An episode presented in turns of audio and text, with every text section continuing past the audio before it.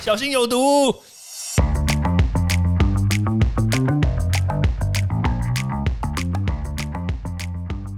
毒物去除了，人就健康了。欢迎来到昭明威的毒物教室。我们今天呢，又来继续讲一下大麻。我们来探讨一下大麻它到底是不是毒品？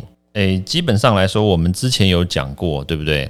毒品其实它有一些特征，那这些特征呢，不外乎就是会对我们的神经系统、对我们的神经细胞造成一些致命性、锁定性、专一性的一些反应，然后造成一些永久性无法抹灭。甚至你想要逃脱都逃脱不了，就是一个坑，踩下去之后拔不出来的一个问题。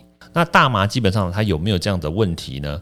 那我们前一次是讲到说，大麻它对于这个神经系统、对于神经细胞，特别是我刚刚所讲的这几种专一性的影响，其实是低的。就好比我们。前面所说海洛因啦、古柯碱、吗啡、安非他命，甚至我们抽烟的尼古丁，其实它对神经细胞上面的受体的结合呢，都会产生很高度的专一性。那当然产生出来的这些影响，就是比如说活化我们大脑内部的一些神经传导物质。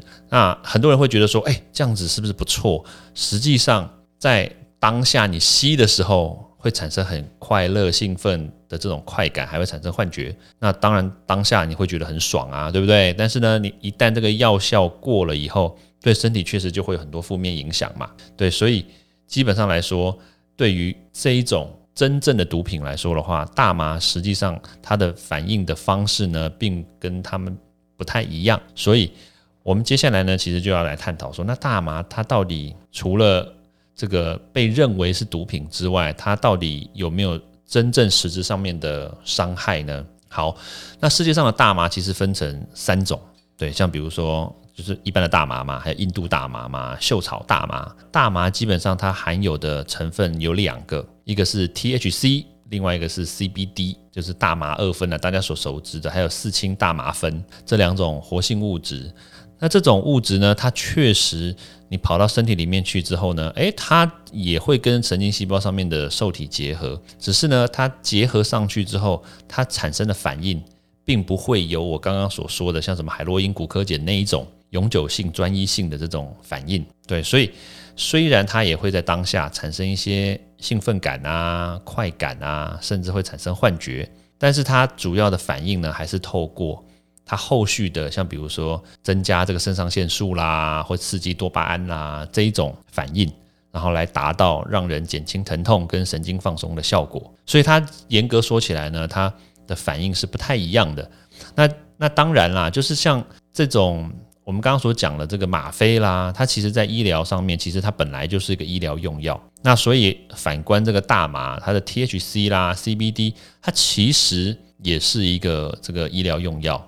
对，所以像比如说，在美国，其实慢慢的、逐渐，就是特别是在这最近十年，他们逐渐的开始正视，就是大麻里面的成分的一些作用跟医疗的价值。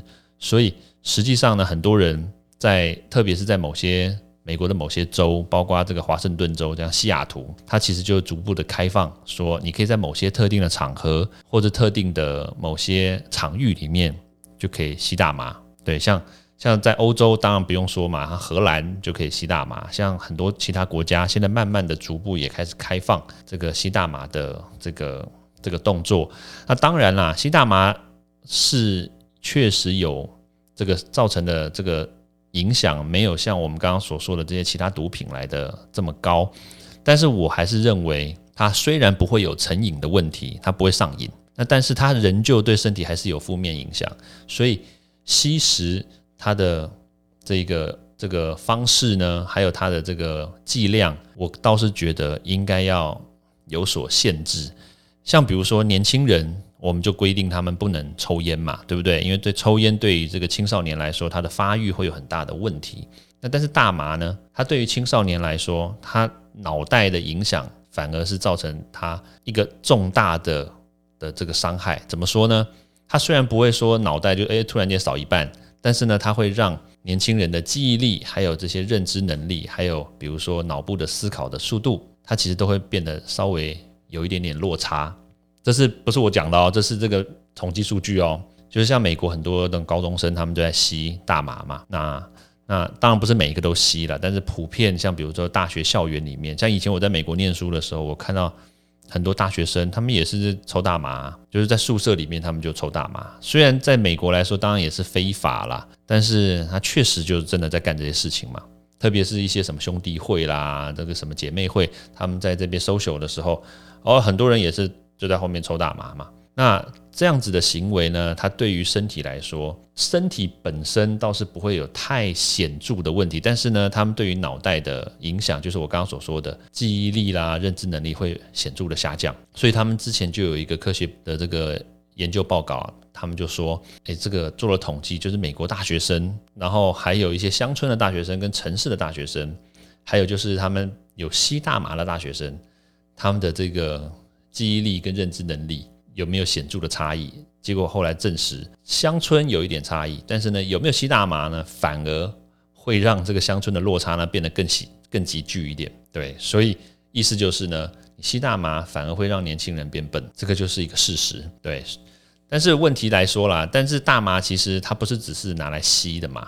对啊，它除了有医疗效果之外呢，它其实也有很多的经济价值。对，因为它毕竟它是一个麻类的这植物嘛。所以其实也可以拿来做一些，比如说衣物啦，或做一些家具啦，其实这些都是可以可以使用的。那当然啦，我也不是要说帮这个大麻洗白，但是就这个毒理学的角度来说，如果可以限制它的剂量使用，如果可以限制它的使用方式，然后也可以限制它的使用场域的话，我倒是觉得不妨就真的立法，然后去开放，逐步开放它，然后让它。反而可以变成是一个合法化的一个娱乐性的的这个产品，那相对而言，这样子是不是就可以阻绝了一些，比如说黑市交易啦，阻绝了一些犯罪的问题等等，对吧？我觉得反而正正视它，反而不见得是这个坏事嘛，倒不如对不对？这样子还比这些什么走私啦、什么贩卖这个这个毒品啦，或者是私自栽种啦。对不对？我觉得反而这些倒不是一件好事嘛。OK，好，那简单来说就是这样子跟大家分享。那我们时间关系，我们下次见喽，拜拜。欢迎大家到 Apple Podcast 或各大收听平台帮我订阅、分享、留言。有任何问题或想知道的内容，也欢迎大家来找我讨论哦。